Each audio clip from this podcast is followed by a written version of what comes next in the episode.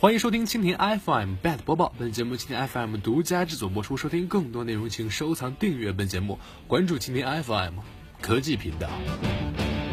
美团阿里决裂内幕，从暧昧走向全面对抗。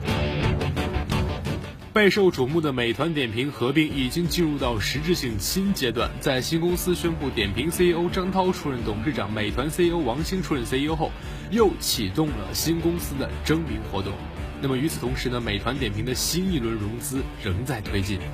这相比滴滴快滴的合并，五八同城赶集的合并，携程控股去哪儿？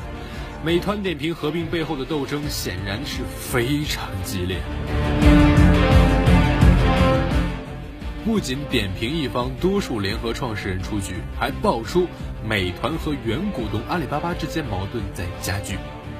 最近啊，频繁爆出的美团抢走收银台的支付宝指示牌、撕毁宣传海报，还要求商家停止使用支付宝才能和美团继续合作的消息啊，尽管美团官方强调这只是个别人行为，但美团的阿里业务冲突依然在加剧。阿里啊也是动作频频，明显加大对阿里口碑的支持力度。阿里口碑直接对抗的就是美团的核心业务。最近还获得了海底捞等联合投资意向。不仅如此啊，外界还传闻，阿里正在兜售所持有的美团点评新公司的百分之七的股份。因此，在点评和美团合并后，O2O 市场竞争格局已经从原来的美团背靠阿里、点评背靠腾讯、糯米背靠百度之间的对抗，变成了美团点评背靠腾讯，口碑是背靠阿里、糯米背靠百度之间的对抗。这结果导致的重要原因是，王兴希望能保持独立发展，掌握对公司的控制权，这违背了阿里一贯追求绝对控股权的诉求啊。而腾讯并不要求对点评、美团新公司的控制权，因此，美团点评和腾讯开始走得越来越近，而与阿里渐行渐远。据投资行业人士透露，美团点评当初的合并并没有获得原美团股东阿里的支持，是王兴和红杉等其他股东达成一致后强行通过。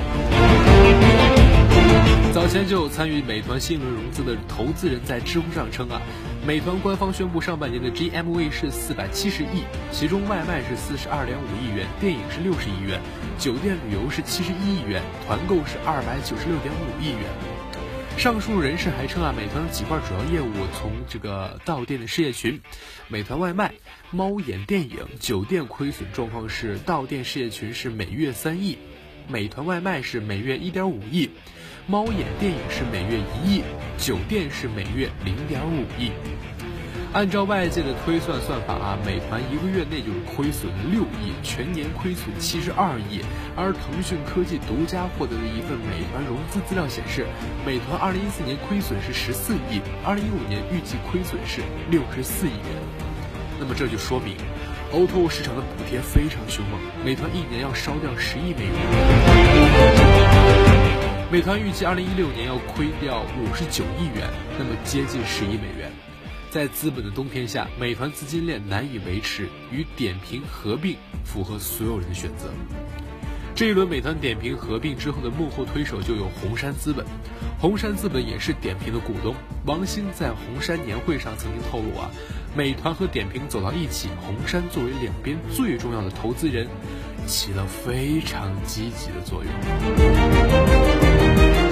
根据一位红杉资本内部人士的透露啊，美团点评合并后，红杉资本向内部员工群发了邮件，通告了这一消息，并透露红杉资本已经成为了美团点评新公司最大的机构股东。